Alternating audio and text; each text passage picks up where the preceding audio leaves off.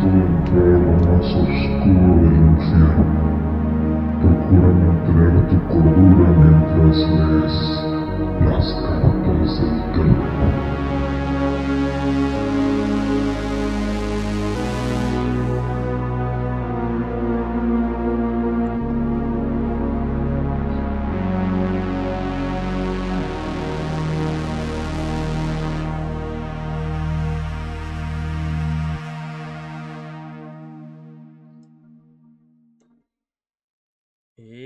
Noches, bienvenidos a una emisión más de Cartas de Terror. Ay, güey, no me veo. Ahí está, ahora sí, ahí estoy. Bienvenidos a Cartas de Terror, hoy martes 21 de junio. ¿Cómo estás, Eden? Me siento raro, ya tenemos rato sin hacer esto. Sí, a ver si no perdimos, espérame, perdimos pues, este callito que estaba formando, pero aquí estamos otra vez otro martes más de Cartas de Terror, a ver qué tal nos va con nuestro último programa de ovnis. Tengo entendido.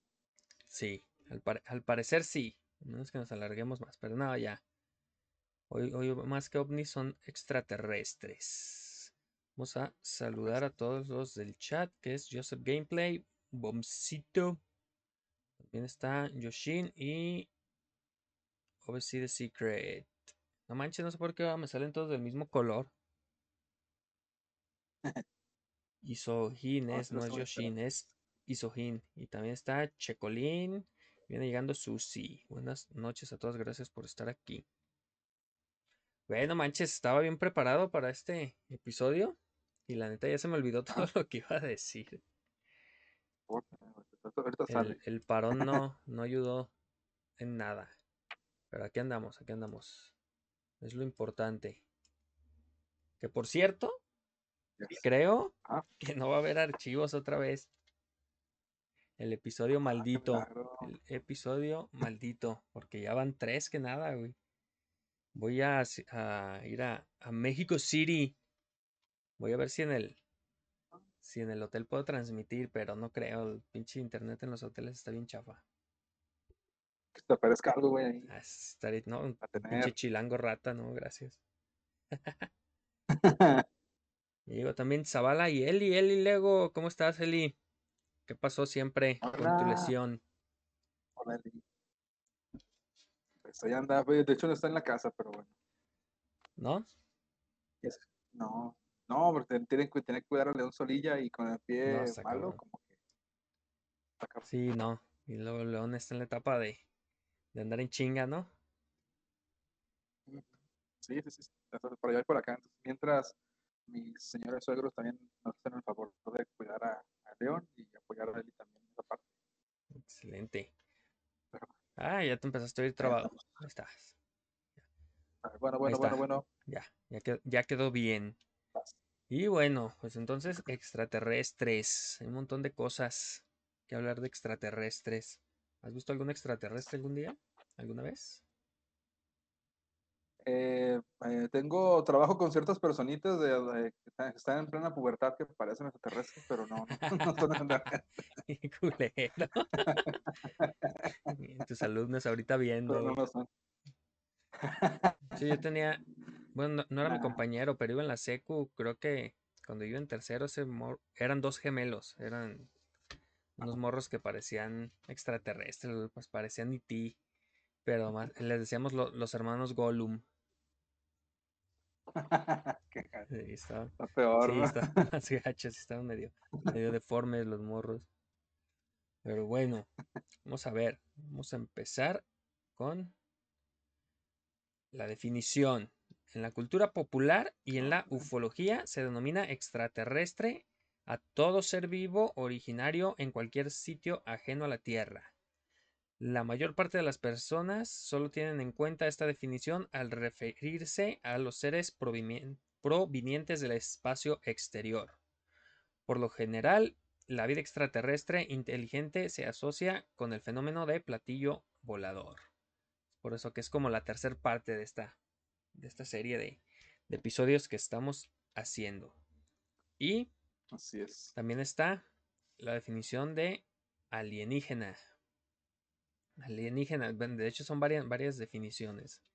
Alienígena. La palabra compuesta latina alienígena, no sé cómo se pronuncia en latín, fue transliterada del griego al os, de la raíz griega al, pasó al, latín como ali, otro extraño.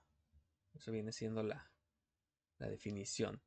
Dos lexemas como elementos componentes, ali, gen, que en lo literal y dicho conjuntamente significarán lo significarán lo engendrado en otra tierra. Ali gen. Ese es el la definición. Siendo un nombre común desde la antigüedad se usó en sentido civil para legislar lo extranjero, lo ajeno, lo extraño a un reino o nación. Y con morfemas se derivaron en latín una familia de palabras cinéticas, sintéticas, perdón, de significados extensivos, concomitantes y complementarios. Entonces, en pocas palabras, es aligen, que viene del, latín, bueno, que viene del griego, eh, derivado al latín, y pues que es como algo extranjero, algo exterior. En pocas. Sí, básicamente los todos los extranjeros que vienen a nuestro país o nosotros, nosotros que vamos a otro, pues vamos a ser alienígenas en, aquella tierra. Así es, efectivamente. Y luego también la palabra alien es otro, otro significado, que es alius, otro de muchos. Alter es otro de dos, a veces se toma por alius, alienus, desigual, alieno, ajeno, conmutada en ajeno, lo que no nos es propio. aliena, ajeno, referido a cosas de propiedades o cualidades. Y alieni, que es ajeno y que se refiere a personas.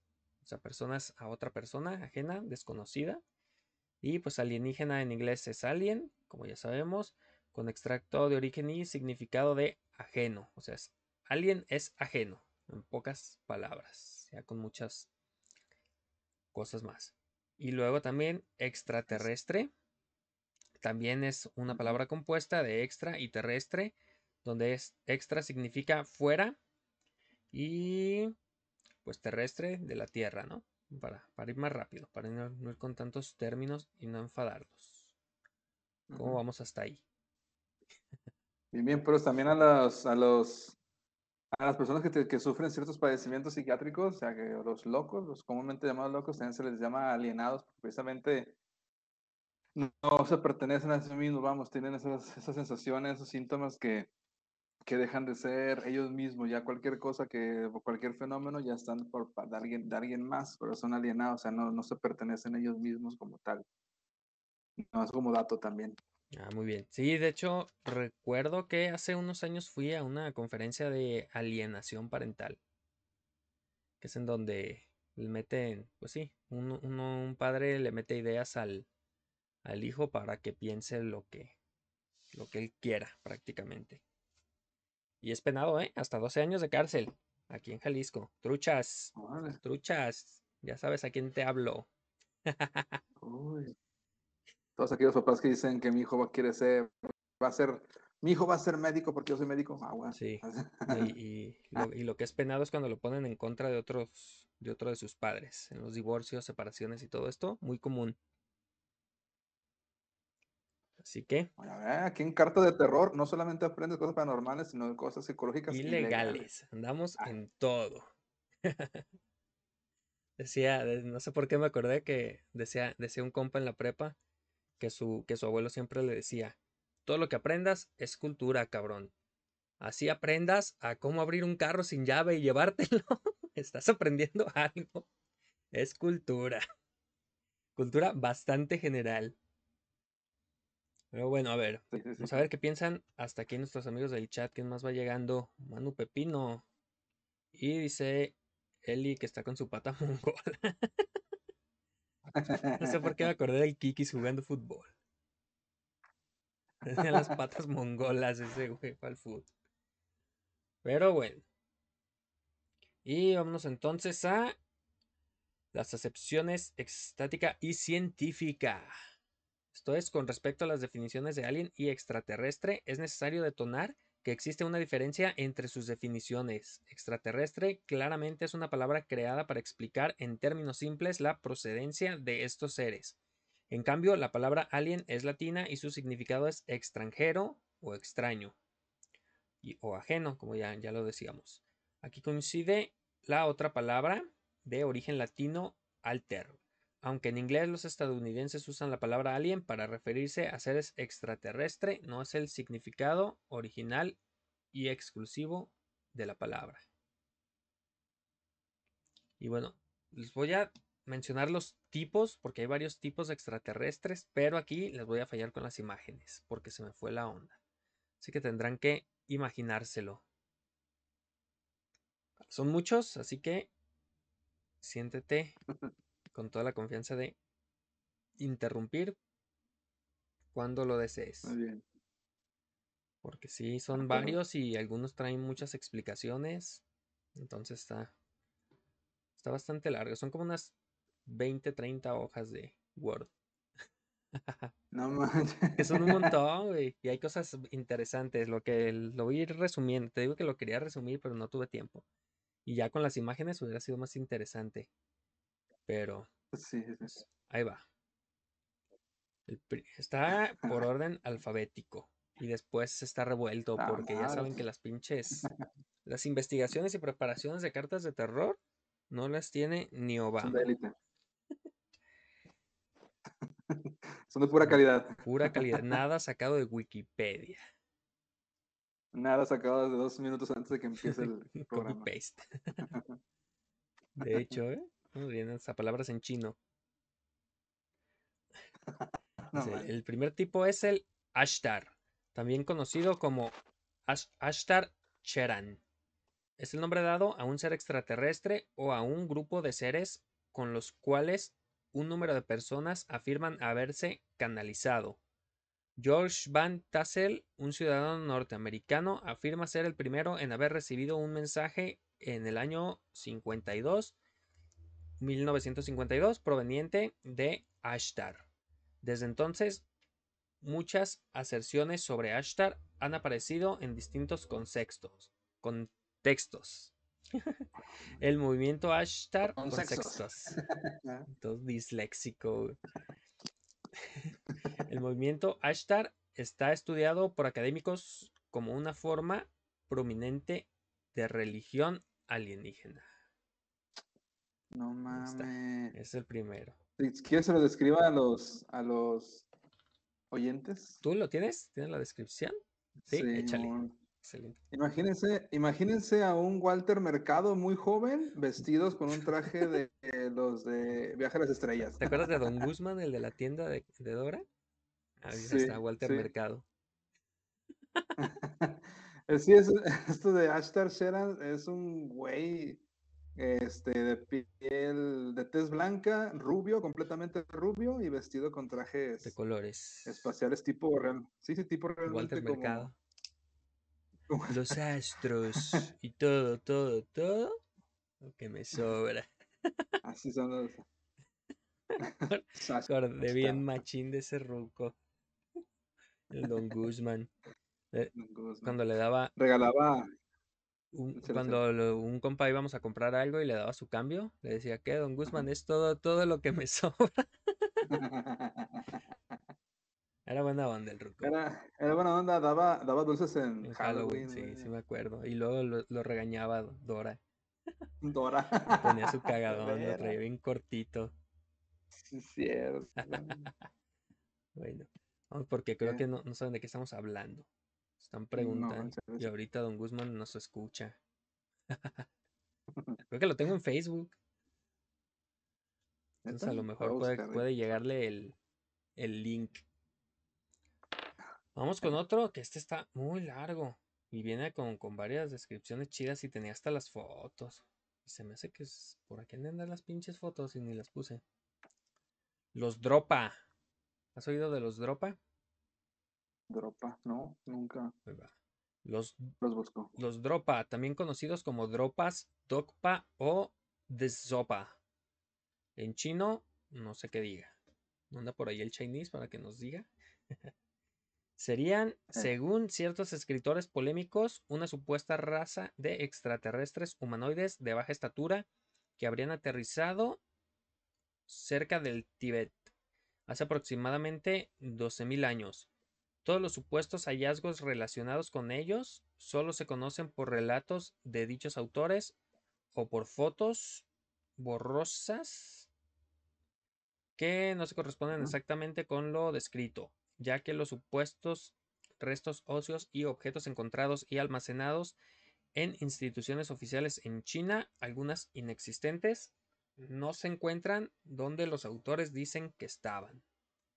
Los hechos aparecieron en el libro Sun Gods in Exile, Dioses del Sol en el Exilio, escrito en 1978 por David Agamon, en el que indicaba que se basaban en las notas del doctor Carol Robin Evans, que decía que era profesor de la Universidad de Oxford. Posteriormente, en el 95, el autor británico David Gammon admitió en la revista Fortune Times que él había escrito el libro como un fraude bajo el seudónimo de Agamon, inspirado por la popularidad de Erich von Daniken y sus libros sobre antiguos astronautas. Entonces, bueno, hay más cosas, pero ahí lo vamos a dejar. Y voy a hablar un poquito de las piedras de Dropa. Tenía la imagen también de las piedras, como unos tipos discos. Bueno, tú nos dices las, las descripciones. Las piedras de Dropa, búscala así. Aquí no improvisamos nada. Esto es 100% preparado con, ante, con mucha... E, él lo prepara como sus clases tres días antes. no me quemes, Ahí va. Pues imagínense que es, no sé si se acuerdan los niños envueltos. Es como un niño envuelto esto de la parte lateral, o sea, no como el enrollo, sino, es decir, está, está un disco y está como una figura en espiral y en el centro algo que parece... Como un calendario azteca. ah, más o menos. Solo que tiene algo ahí como, en espiral. espiral. Sí, es como un niño envuelto y... Pues, Pinches descripciones pedorras. bueno, esas son las piedras dropa. Cada disco de piedra, según se informa, habría sido inscrito con dos surcos finos que se mueven en espiral desde el borde al agujero central. Quizás a diferencia del disco de Festos. Se dice que se etiquetaron los discos con otros hallazgos de la expedición y los mantuvieron en la Universidad de Pekín durante 20 años. Cuando los discos fueron examinados por el doctor Sum Um Nui en Pekín, Alrededor de 1958, a diferencia de los demás investigadores, habría logrado concluir que cada surco en realidad consistía en una serie de diminutos jeroglíficos de origen y diseños desconocidos. Las filas de los mismos eran tan pequeñas que fue necesaria una lupa para verlos claramente. Muchos de los jeroglíficos estaban desgastados por la erosión. Cuando el doctor Zoom habría descifrado supuestamente los símbolos, revelaron la historia de un aterrizaje forzoso de la nave espacial Dropa y la matanza de la mayor parte de los sobrevivientes por habitantes del lugar. Según Sum Um Nui, en las líneas de jeroglíficos se leería los Dropa vinieron de las nubes en su nave. Nuestros hombres y mujeres y niños se escondieron en las cuevas diez veces antes del amanecer, hasta que al fin entendieron las señales de los Dropa y se dieron cuenta que venían con intenciones de paz. Otra sección e, expresa pesar de los habitantes de la montaña de la tribu de los Ham, porque los alienígenas habían estrellado su nave y no podían construir otra para regresar a su planeta. Ahí está. Eso, eso lo sacaron de una película, ¿no? Parece, ¿no? O la película lo sacaron de ahí de E.T. Perdidos en el espacio. E.T. no puede regresar a su casa. y por eso es el pesar. A ver, tiempo, tiempo, tiempo. Tiempo, tiempo. Este, ¿De dónde se supone que sacaron esta clasificación extraterrestre? ¿Tienes el dato? Eh, no, pero no es de Wikipedia. No, no es, no es que no es clasificación, es como de diferentes relatos o de güeyes que han dicho, o ciencia ficción, de todo. Ah, Es muy, muy Ah, general. ok. Como esto se supone que, que sí había como, como que alguien lo sacó investigando, aunque no parezca. Vamos, ¿Qué opinan hasta aquí en el chat? Pues dice, dice Eli que somos bien raros en nuestra exposición. Ey, que ya llegó, ya llegó Lucy Little Pet. Excelente, buenas Little Pet Lucy, noches. perdón. ¿Tú con- qué, qué calificación nos pondrías, Eden, si fuéramos tus alumnos? Mm. Sí, con la pregunta que te hice ya te hubiera reprobado. Ya sé, ¿no? Tu fuente Wikipedia. Aunque Wikipedia es buena fuente actualmente. Antes sí era poner lo que quisieran, ahora ya no. Sí, actualmente ya, ya, ya sirve. Bueno, vamos con el siguiente tipo. Sí. Estos son los famosísimos, A ver. los muy famosísimos grises. ¿Te avientas la, la descripción? Sí, pues, eh, son los clásicos, pues sí, extraterrestres que tienen la cabezota, tipo el espermatozoide. Eh, son muy delgados, ojos negros, Como la portada. eh,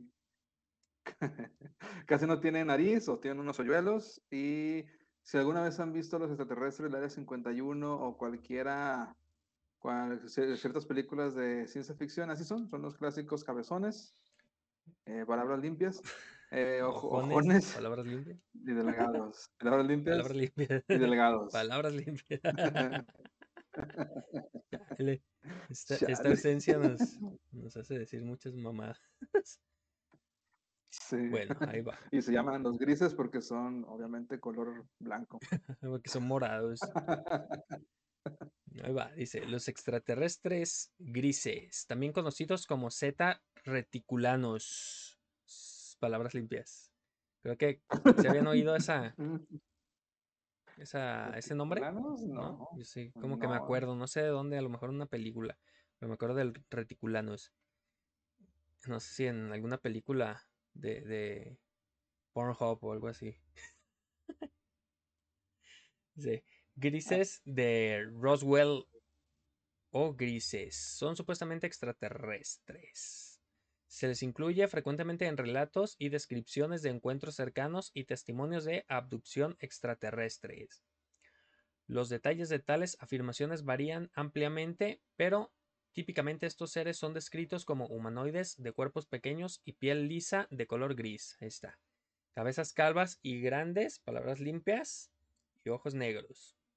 El testimonio de abducción de Barney y Betty Hill, que supuestamente tuvo lugar en New Hampshire en 1961, popularizó a los extraterrestres grises. Figuras precursoras han aparecido en la ciencia ficción y descripciones similares aparecieron, aparecieron en relatos antiguos del engaño del ovni azteca. Ah, cabrón, ¿ese cuál era? Creo que lo voy a investigar, ese no lo sabía. El ovni güey. azteca de 1948 y relatos posteriores del incidente del ovni de Roswell en el 47. ¿Sabes cuál es el del ovni azteca? No, no, ni idea. Mm, Pero ahorita lo buscamos. la busca, claro que sí. a ver, Aquí no improvisamos. El de Roswell, pues es el, el ya conocido del Área 51, que de hecho ahí tengo un poco de, de la historia del Área 51 por si nos da tiempo. El extraterrestre gris ha surgido como una imagen arquetípica de criaturas inteligentes no humanas y de la vida extraterrestre en general, así como un tropo icónico de la cultura popular en la era de la exploración espacial. Y ahí va. La apariencia, bueno, ahí, ahí viene más descrito, pero bueno, eso ya, ya no lo sabemos. Ahí va, lo de Z reticulianos, es por esto, la asociación con Z reticuli. La asociación entre los extraterrestres grises y la estrella Z reticuli se originó con la interpretación que de un mapa dibujado por Betty Hill hicieran una maestra de hiciera una maestra de escuela de nombre Marjorie Fish en algún punto de 1969.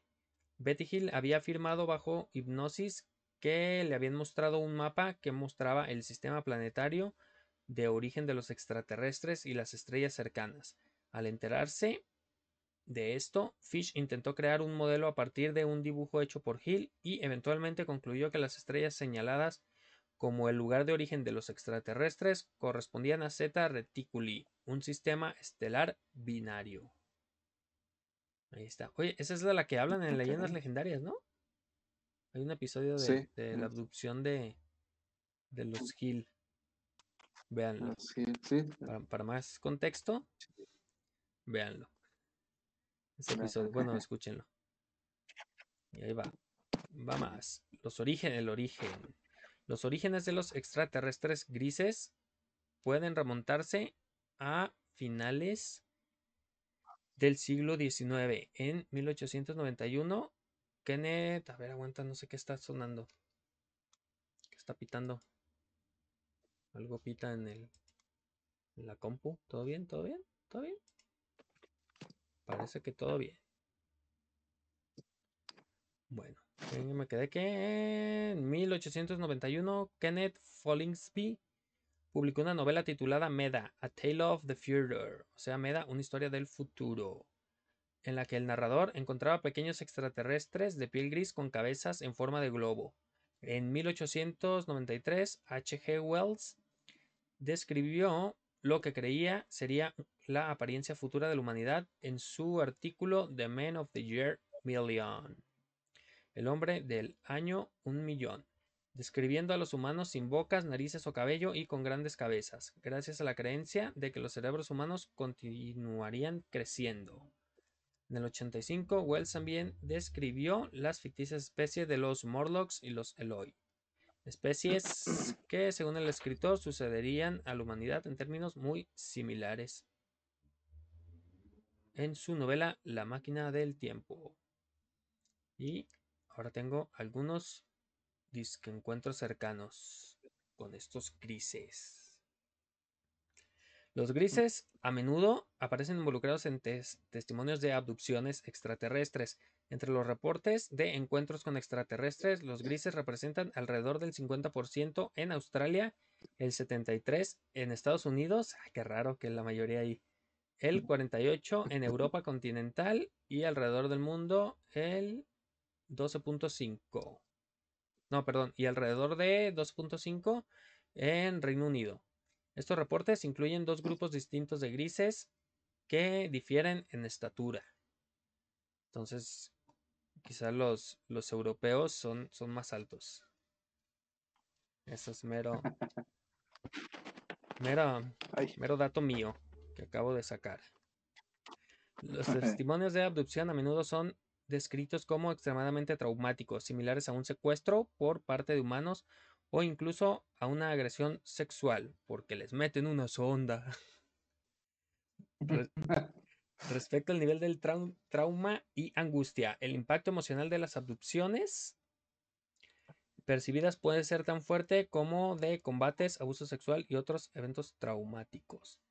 Yo creo que cuando me, me quitaron las muelas del juicio, es lo más parecido a que me haya abducido un extraterrestre. ¿En serio? Sí. ¿No, nunca te las han quitado?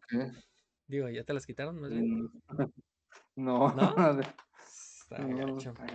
Me taparon así la cara, nada más la, la boca abierta y no, no te duele, pero sientes como jalan y jalan las pinches muelas para que salgan.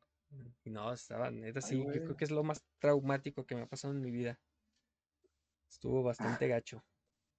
Y bueno, ahí va. Los ojos son a menudo un foco de los testimonios de abducción, que, de, que a menudo describen a un gris mirando a los ojos de un abducido cuando realiza procedimientos mentales. Se afirma que esta mirada fija induce estados alucinógenos o provoca directamente distintas emociones. Es un poco de lo que se dicen en las abducciones, muy en general. Hasta aquí. Hasta esos son aquí, ¿cómo los, vamos? esos son los gachos. Sí, estos son los, los que te meten una sonda. Dice Susi, yo creo que estando borracho y con mucha mota encima, entendería ahora súper bien el tema. No entiendo nada, pero los veo bien emocionados. Que nuestras descripciones. Boomcito dice, ¿cómo que carta de terror Aliens? Arcade Games dice, hola amigo. Eh, Eli dice, yo tampoco estoy entendiendo, pero quiero de lo que se están tomando fumando. y Susi dice, apenas para agarrar la onda. Estas doñas andan acá. Imagínate cuando la legalicen. ya me ya me Ay, sí. Pues bueno, hasta ahí. Muy Y bien. Bolsito es una especie de podcast, canal. Creo que es nuevo él en el canal. Nunca había estado aquí por eso. Es una especie de podcast llamado Cartas de Terror. Puedes seguirnos en todas las redes sociales como Cartas de Terror, Facebook, Twitter, Instagram, YouTube y Spotify. Ay, güey, el que viene está larguito. Pero este también es de los de los famosos. Los famosísimos Little Green Men. O sea, los hombrecillos verdes. Ese es- también es los famosísimos. Mientras lo buscas, ahí te va. Ándale, Hulk, Shrek, ¿quién más? Pero que los hombres verdes. Ay, güey, ese- otra cosa. Es el nombre de una tipología extraterrestre característica de los comienzos de la ciencia ficción y la ufología, la que fue usada como tipología clásica asociada a los marcianos, porque no sé si recuerdan, creo que a, a ti, a nosotros nos tocó el- la época que no eran extraterrestres, sino marcianos. Todo el mundo decía que eran Sí. marcianos, todo porque solo Eran eran de. Marte. El término también suele utilizar con menor frecuencia, a veces para describir a los duendecillos verdes de la mitología. Y ahí va, échate tú la descripción. Están más chidas las tuyas. Este, pues a ver si no me equivoqué con, con la figura, pero es muy parecido a los a los grises con ojos negros muy grandes. Nada, en lugar de tener la, la cabeza en forma de espermatozoide, la tienen como un aguacate. Eh, Al revés. igual son del- igual son, son delgados, brazos muy largos. Este, y como su nombre indica, son completamente verdes. Eh, no sé si se, recuerdan los yelocos, no sé si son tan, viejos como nosotros, pero es parecido a esos. Sí. Sí, ¿quién recuerda a los yelocos? Que Yelocos. digan ahí, uh, estaban buenos. Y, y un dato, Nadie, estoy un dato curioso de los yelocos. ¿Tú para qué los usabas? No, los coleccionaba nomás. No, Ahí los no jugaba tenías. con ellos. ¿Y sabías que, que se metían al congelador y después los metías para que se enfriara tu bebida? Se Sí. suponía que era para eso y creo que nadie lo entendimos. Por eso eran yelocos. Nadie entendíamos ahí. Nosotros jugábamos con canicas a tumbarlos. Sí, nunca. No, nunca lo utilicé en bebida. Sí, no, nadie. Qué pinche asco, ¿no? Después de, Sí, La verdad. después de todo. Pero bueno, ahí está. Son entonces hombrecitos verdes que eran parte del folclore, que eran origen de, bueno, del- de los principios de la ufología y la ciencia ficción. Ay, luego acuérdate que también algunos tenían antena, Ah, sí, es eran con cierto. antenitas. Ah, pues era el, era el, el guazú, ¿no? De los picapiedras. Ándale, el guazú. Ese pinche piedra o picapiedra. Quién sabe qué se fumaba. Andar así. Pero ahí está, mira. Desde antaño se ha tenido referencias de los humanoides o humanos de tez verde que eran parte del folclore. Desde antes de que se les atribuyera un origen extraterrestre. Entre los casos remarcables se encuentran los de los niños verdes en Banjos, un pueblo de España inexistente. Y Gulpit, en Reino Unido, que pueden haber tenido un origen real tratándose de niños abandonados que padecían de clorosis debido a la desnutrición. Qué culeros. No, ya. En el siglo XX, entre las referencias recopiladas, Chris Aubeck, un folclorista investigador, al utilizar búsquedas electrónicas de los periódicos viejos, encontró una serie de casos en los que se hace referencia a los alien verdes. Aubeck encontró una historia de 1899 en el diario Atlanta Journal Constitution que hace referencia a un alien verde en un cuento llamado Green Boy from Hurrah. Y dice, igualmente Edgar Rice Burroughs en 1906 se refirió a los hombres y mujeres verdes de Marte en su primera novela de ciencia ficción, A Princess of Mars, una princesa de Marte. Sin embargo, Aubeck encontró que en el primer uso de la frase específica de Little Green Man en referencia a un extraterrestre fue usada en 1908 en el periódico Daily Quebec Journal de Augusta, Maine. En este caso, los extraterrestres son también marcianos. En 1910 o 15 existe igualmente una historia sobre un supuesto hombrecillo verde que habría sido capturado de su nave espacial estrellada en Apulia, Italia. Posteriormente, los Little Green Men fueron usados normalmente para retratar al extraterrestre y pronto adornaron las tapas de muchas de las revistas de ciencia ficción entre los años 20 a los 50 en las imágenes de historia populares como Book Rogers y Flash Gordon. Sí, ya, era ya completamente en la ciencia ficción. Desde la década de 1970 su popularidad decayó y posteriormente fueron desplazados por los llamados grises, como la forma más conocida y popular extraterrestre en la ufología de la ciencia ficción y cultura popular. Esos fueron los hombrecillos verdes. Había una, había una marca de ropa o de tenis, ¿no? No sé de qué era, que tenía una cara de, un, de uno de estos los, hombres verdes. Los Alien. Sí, ¿verdad? ¿Eran tenis o sí, qué eran? Eran los Alien Shoes de, de Zapaterías Canadá, ¿te Eh, acuerdas? Sí, también. Que brillaban, brillaban en la oscuridad. Ándale, exactamente. Sí, eran como que. Y tenían un, tenían un comercial, güey, que parecían bailando, ¿no te acuerdas? Sí, Era me acuerdo hasta de la muy canción. similar a, era muy similar a la de los hombres de negro. Sí. Apareció un pinche hombrecillo bailando. De, no estamos solos en el universo. Chavos de negro saben tu secreto. Con. Alien Choose by Canada. Y ya salía el, la- el corito. Alien Choose. Y salía el, el marcianito bailando y, y decía, mete, mete la pata fuera de este mundo. Ah, tengo una memoria. No mames, sí, tiene una memoria bien chida. Más para esas pendejadas, maldita televisión, güey.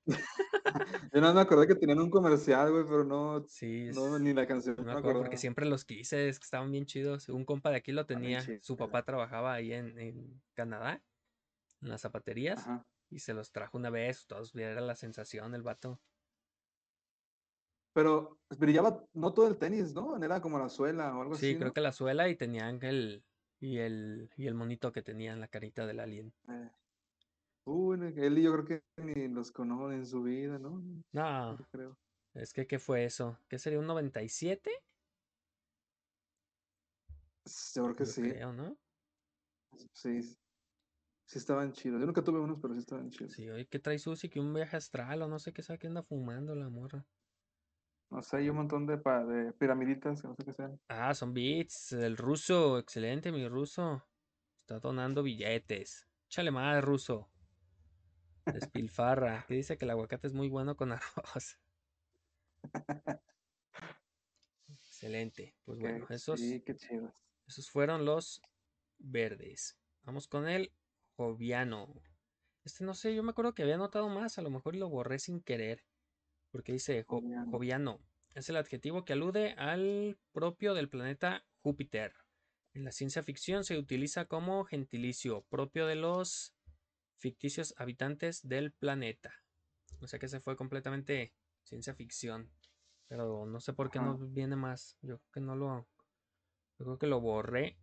Porque no, no. Yo vez lo copié de un libro que tengo manualmente. No crean que copié y pegué de alguna página de dudosa procedencia. No vienen descripciones. No, ¿verdad? Nada más está Ujú. así. No sabe. Entonces a lo mejor si era ese y el que me acuerdo que era más es otro. Vamos entonces ahora con los marcianos. Los marcianos llegaron ya. Ricacha, ricacha. Cabe mencionar que Marcianos al ataque es muy buena película. Nos damos en la madre ¿Qué, al que diga lo contrario. Está bien chida. Ay, ay. No sé cómo pueden decir que es mala. Ah, bueno. Sí, pues, es que del... Todo inicia por un malentendido. ¿Cómo? Todo inicia por un malentendido. Ah, sí. Ah, está, está bien chida la pinche paloma, ¿no? Ajá, sí. Ahí la tengo, de hecho, en Blu-ray. La encontré también Ah, en las, en las del centro de, de 20 pesos. Mars Attack. Ay, sí. De Tim Burton, la primera película de Tim Burton. Ah, no sabía, eso no sabía. Sí, la, la primera que dirigió. pues. Para los que no recuerdan, eh, era la película de estos marcianos que parecía que tenían el cerebro de fuera. Ojo. Tenían la, la el bueno, el cráneo, obviamente, pare- pare- pareció muy al de los seres humanos Ajá. y estaban encerrados en una especie de foco. Con su casco era como, una- como un Como un foco. foquillo, Simón. Andaban bien focos, por eso tenían los ojos así, se les estaba saliendo el cerebro. Como dos, tres güeyes de aquí del barrio. Bueno, entonces los marcianos es el supuesto habitante del planeta Marte, por eso es marciano. Aunque carecen de evidencia científica y se circunscriben al campo de la hipótesis. Las creencias acerca de la existencia de la vida extraterrestre aparecen en la antigüedad clásica y han inspirado innumerables obras de ciencia ficción. El nombre marciano, Mm. por extensión, se ha aplicado a cualquier forma de vida extraterrestre o alienígena. Si bien el uso de este término con tal finalidad se circunscribe al ámbito coloquial. La teoría sobre civilizaciones marcianas dieron lugar en su época a numerosas especulaciones e historias de ciencia ficción sobre cómo debían ser estos supuestos habitantes del planeta rojo. Yo creo que, que se utiliza eso de marcianos y todo empezó ahí por la cercanía, ¿no? Porque es el planeta más cercano a la Tierra. Y- Sí, aparte las... Sí, yo creo que sí. Este, no sé si la, la ciencia podría alcanzar más lejos de ahí, en, en la época donde eran más famosillos, pero sí. La cercanía con nuestro planeta Tierra debe haber sido esa la razón principal. En estas historias solía retratárselos como unos humanoides de piel verde. Algunos de los ejemplos más característicos de estas obras literarias son La Guerra de los Mundos de H.G. Wells, donde marcianos con forma de pulpo invaden la Tierra, ya que su planeta está muriendo, o las novelas marcianas de Edgar Rice Burroughs, que esa de, de La Guerra de los Mundos, la película de Tom Cruise, a mí sí me gusta, y yo no sé tan bien por qué le tiran tanto. Sí está chida. Y- no sabía que le tiraran. Y yo creo que ahí le. De, de ahí se inspiraron para Gears of War. Fue que, por- solo que en lugar de arriba, de Ajá, abajo, ¿no? que salen de abajo y luego también que tienen las naves esas que, que te agarran. Así como, como de. como pulpos. Los. Ajá. los ay, güey, se me olvidó el nombre. Pero bueno. Entonces. También tienen su origen. Cabe, ¿Qué? ahí te, ahí te un dato, ahí te un dato que yo creo que tú sí sabías, lo decir los demás. Pero esa, e- esa novela de, de La Guerra de los Mundos de Wells, este otro vato llamado Orson Welles fue contratado para, para hacer una adaptación de la novela de los, los- La Guerra de los Mundos, pero para el radio Sí. fue tan, tan este, ¿cómo se llama? ¿Cómo se dice? Convincente que realmente se cre- la, las, la- las personas creyeron que estábamos siendo invadidos por extraterrestres, Sí, hicieron. sin saber que era la adaptación de la Guerra de los Mundos. Sí, los la narración, ¿no? Porque empezaba como. Como una alerta. Una alerta de que estaban siendo. Interrumpimos su programación para avisar que una invasión alienígena, no sé qué chingados. Sí, pero estuvo, estuvo Sí. chido. Y otro dato curioso, Orson, el de la granja de Orson de Garfield, se llama así por Orson Welles. Ah, ese también es un buen dato. Los copiones. Ya, puro, puro Orson. Puro puerco. puro Orson. Y bueno, también tiene su origen en estas teorías del detective marciano, uno de los últimos supervivientes marcianos de DC Comics. Está bien chido ese güey. Igualmente, el tema dio origen a la saga de Las Crónicas Marcianas, una serie de relatos escritos por Ray Bradbury, los cuales narran la llegada y colonización del planeta Marte por parte de los humanos y la caída y extinción de la civilización marciana existente. Este tema ha Es servido... de los, ¿Cómo? es de los libros, mm, tiene unas, está, cuando, cuando te acercas primero a él, está muy extraño, porque las crónicas que narra, obviamente si no, si no tienes en cuenta la palabra crónica, sí es muy extraño leer el libro, porque obviamente ninguna tiene una secuencialidad, o sea, lees un, lo que aparentemente es un capítulo, lees el siguiente y no tiene secuencia. Tiempo, tiene este eh, giros de tuerca muy, muy, muy, muy padres, muy llamativos y aparte muy, muy este, sorprendentes. Pero aún así es de los libros más, más fregones que he leído, ese de Crónicas Marcianas. Está Sí. muy, muy, muy chido, muy chido. Cre- Ah, creo que él lo había descargado para... Para... ¿Cómo se llama? La de, la de Google de, de libros. Voy a ver si es cierto que, es, que lo tengo. hay una que se llama Mars is Heaven o el Marte es el Paraíso. Está muy chingona. Y hay otro capítulo de, de del viaje en cohete, que está ambientada en Navidad, una Navidad marciana. También está bien chingón. ¿Sí? bien, bien chido. Ah, No, no lo había oído. Voy a, voy a ver. Buscar si, si está aquí. Crónicas. Es que sí me suena mucho. Sí, sí, para empezarlo a leer. Tener otro libro más empezado. Crónicas marcianas de Ray Bradbury. Ah, no, pero no está. Ah, no. El Imperio de la Roca. En 99 centavos. ¿Has oído hablar de ese? Mm, No. Está en 99 centavos. Lo voy a comprar a ver qué tal está. Pero bueno. Después de esta pausa. Seguimos. Y ya también, ven que me quedé, ya. Este tema ha servido como inspiración para personajes como Marvin el Marciano, personaje de los famosos cortometrajes de dibujos animados de los Looney Tunes de Warner Bros. Y faltan un buen. Se me hace que nos vamos a tener que aventar en dos partes. Bueno, así nos da tiempo de investigar el tema, el siguiente tema que habíamos quedado, que era el caso de El Aro. Ajá, el caso real que por el que se basaron para hacer la película El Aro. Seven Days. Está buena. Va. Vamos con este otro que es el monstruo de Flatwoods. ¿Has oído hablar de ese? El monstruo de Flatwoods. No, a ver, déjalo buscar. Flat y Woods. De, de, ¿qué es? Bosque, ¿no? Pero. Flatwoods. Y bueno, Cabrón. ahí va. Eso va a estar difícil de escribirlo, güey. A ver. Sí, es que está ahí en fumadote, ¿no? Sí, no mames. A ver. Me la viento. Sí, a ver, échale. Imagínense un, un botón de flor, pero con ojos y las raíces son sus manos. O sea, es una flor cerradita, termina en pico. tiene, la, tiene lo que vendría siendo su rostro, ojos brillantes, color rojo, y Cabrón. los demás son, parecen, parecen garras en forma de, de ramas. Así como lo estoy viendo. Ok, a ver si para la siguiente traemos las imágenes. Sí, que nos han faltado y las otras, sí, porque este sí está más difícil. Los otros es más, más fácil.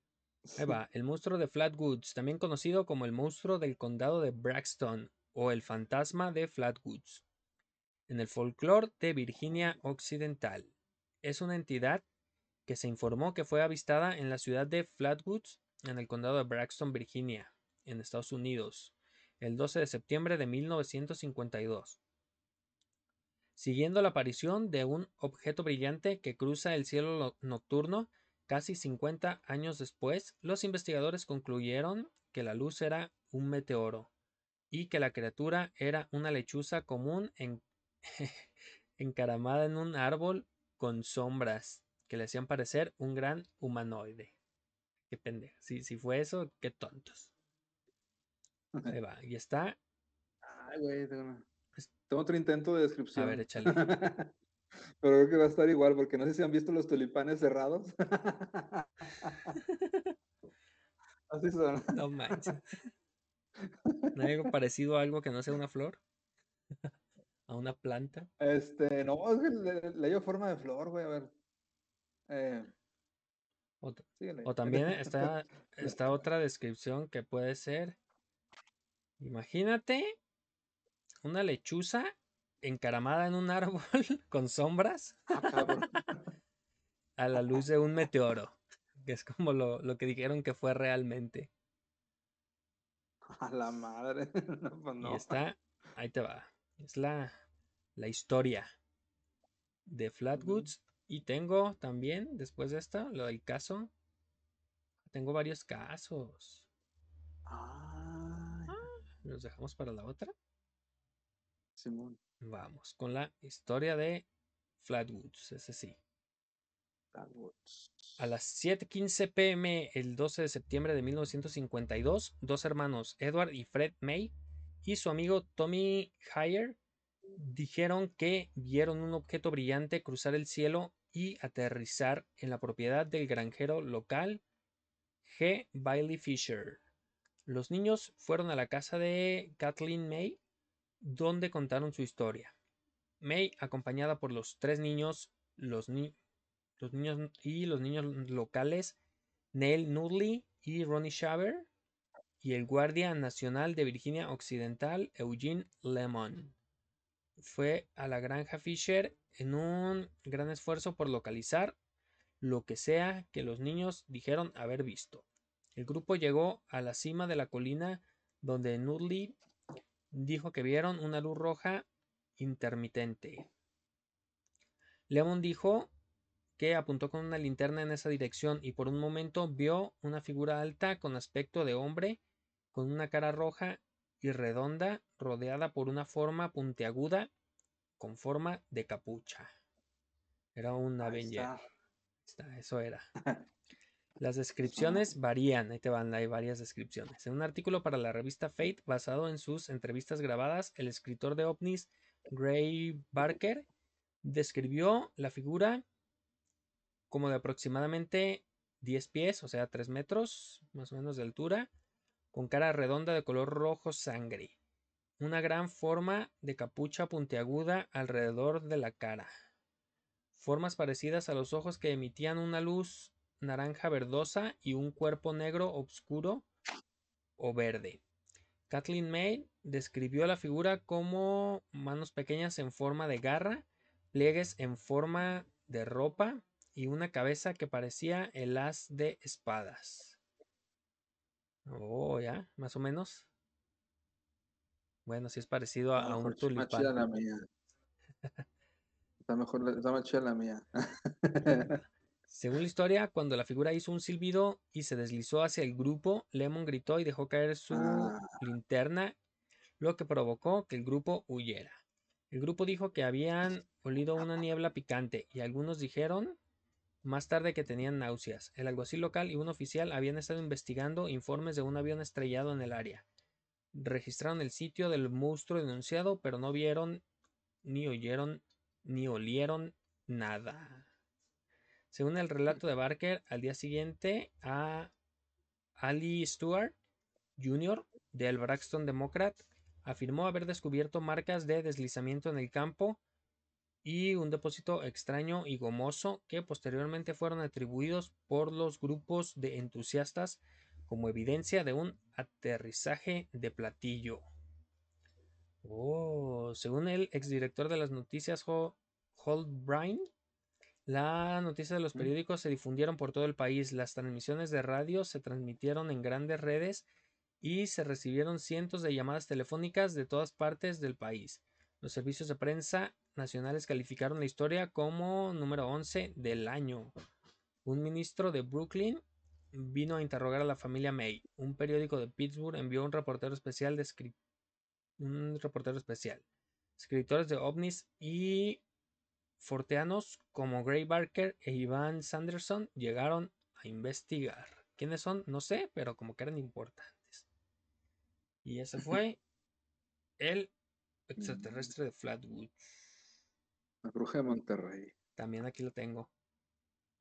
También- ¿Ah, sí? Los casos que tengo es la, la abducción de Barney y Betty Hill, El llamado Ujú. caso de la bruja de Monterrey y su supuesta relación con el monstruo de Flatwoods.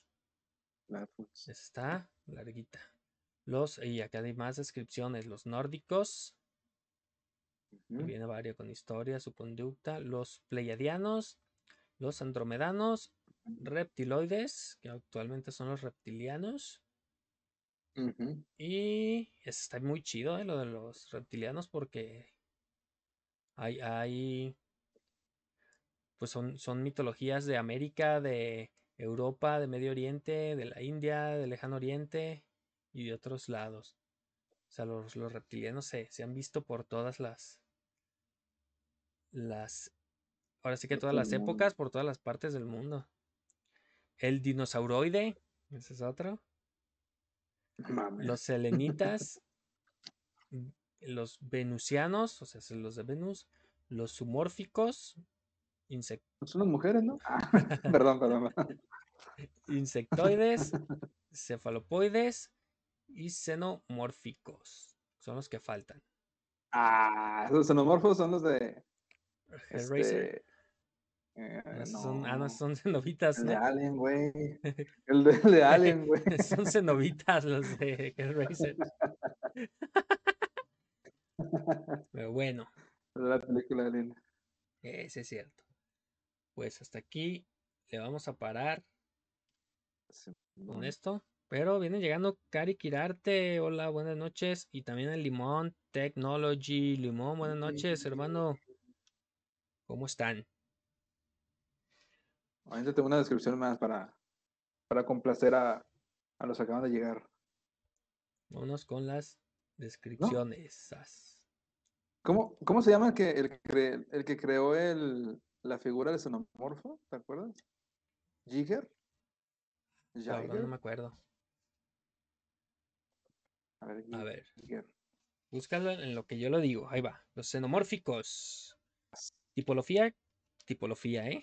Tipología. Eso. Alfredo, cámate, por favor.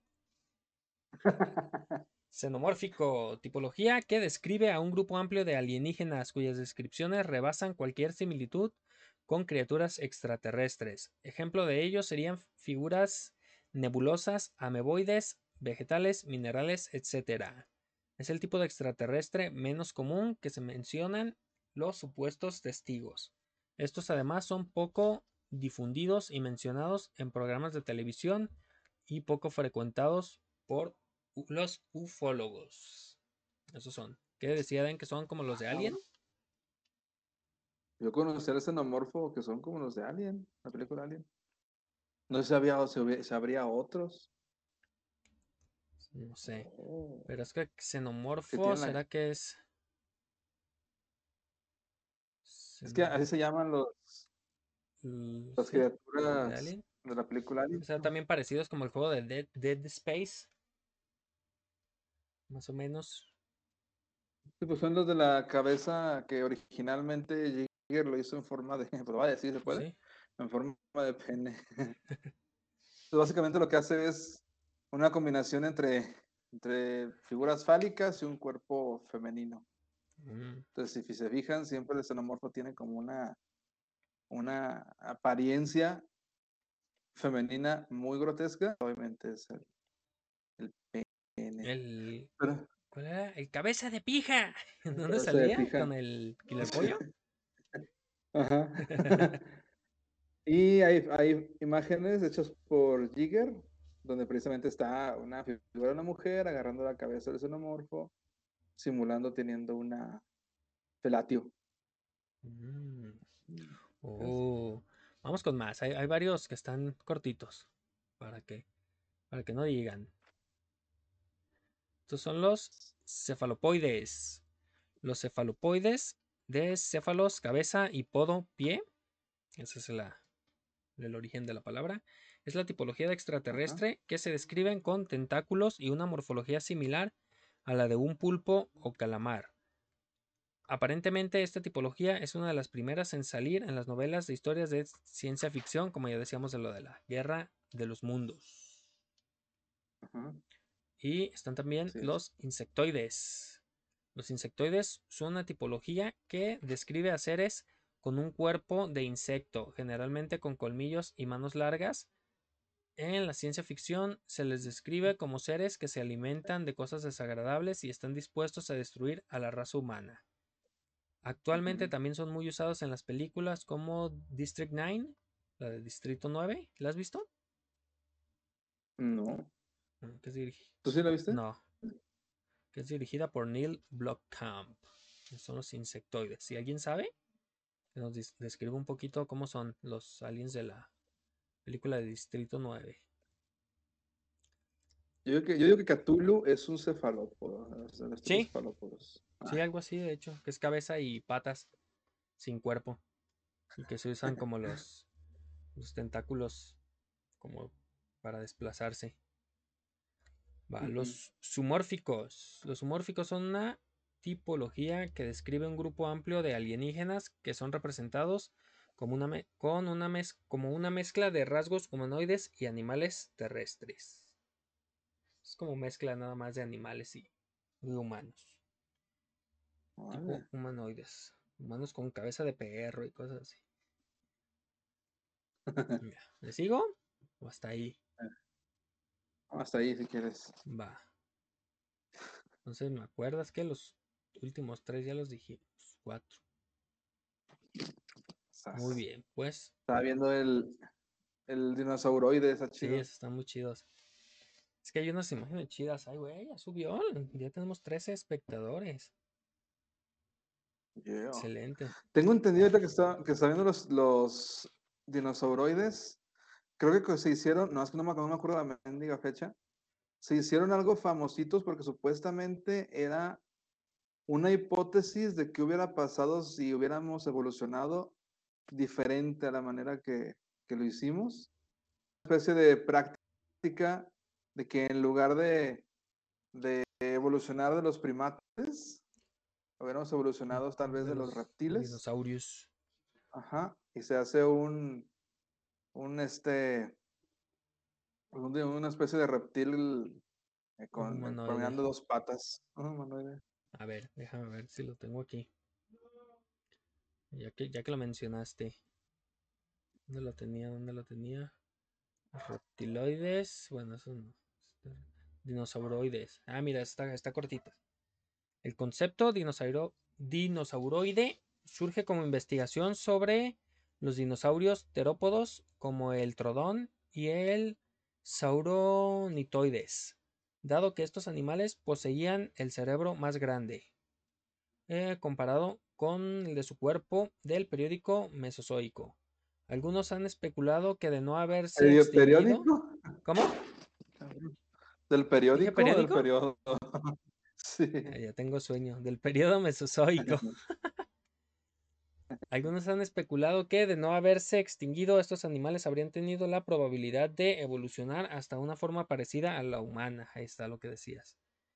Cabe destacar que este concepto no tiene ninguna base científica y solo fue desarrollado dentro de un marco especulativo.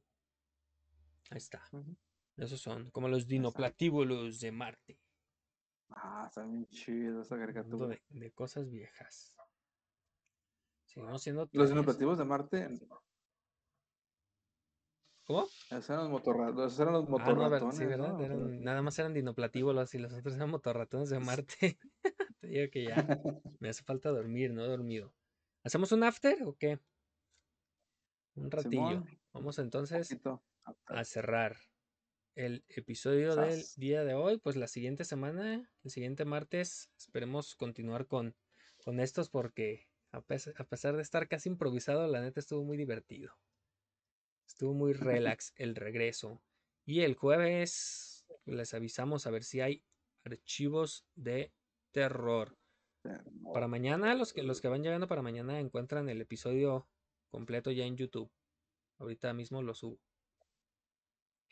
Excelente. Y bueno, no olviden seguirnos en todas partes como Cartas de Terror. O sea, hace Facebook, Twitter, Instagram, YouTube y Spotify. Y únanse al grupo de Cartas de Terror, videos, fotos y no sé qué más paranormales en Facebook. ¿Algo que agregar, Eden? No, nada más decir que, pues bueno, las, supongo que lo que escuchamos después de las, de las, este, re- re- reseñas, descripciones que leyó mi compañero Iván, pues yo creo que la, el, el extraterrestre o el alien siempre ha estado presente dentro del imaginario colectivo, porque al final de cuentas, aunque pocos dicen que los han visto, no podemos tener una certeza de cómo son, sin embargo, siempre están presentes en nuestras historias, y entonces, no, yo creo que difícilmente se van a retirar, y ahora menos con el hecho de que ya, están desclasificados todas las evidencias de ellos. En lo personal, se me hace chida la, se, se me hace chida la, la- el, el manejo que se le ha dado a los, a los alienígenas con respecto a toda la cuestión de la ciencia ficción.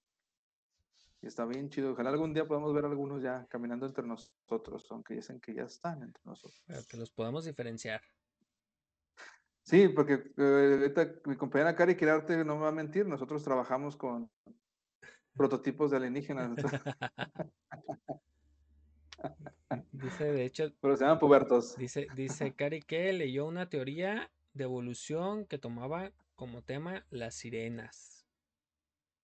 Muy bien. Ah, podemos también Ah. acá decir de hablar un, un tema un día de teorías de evolución. Diferentes o las teorías del origen de la humanidad y todo ese tipo de cosas. Ya, ya raspándole a las religiones. De acuerdo. ¿Va? Excelente. Entonces no se Sas. vayan. Ahorita regresamos nada más. Cerramos el video para YouTube. Buenas noches. Nos vemos. Suscríbanse y denle a la campanita.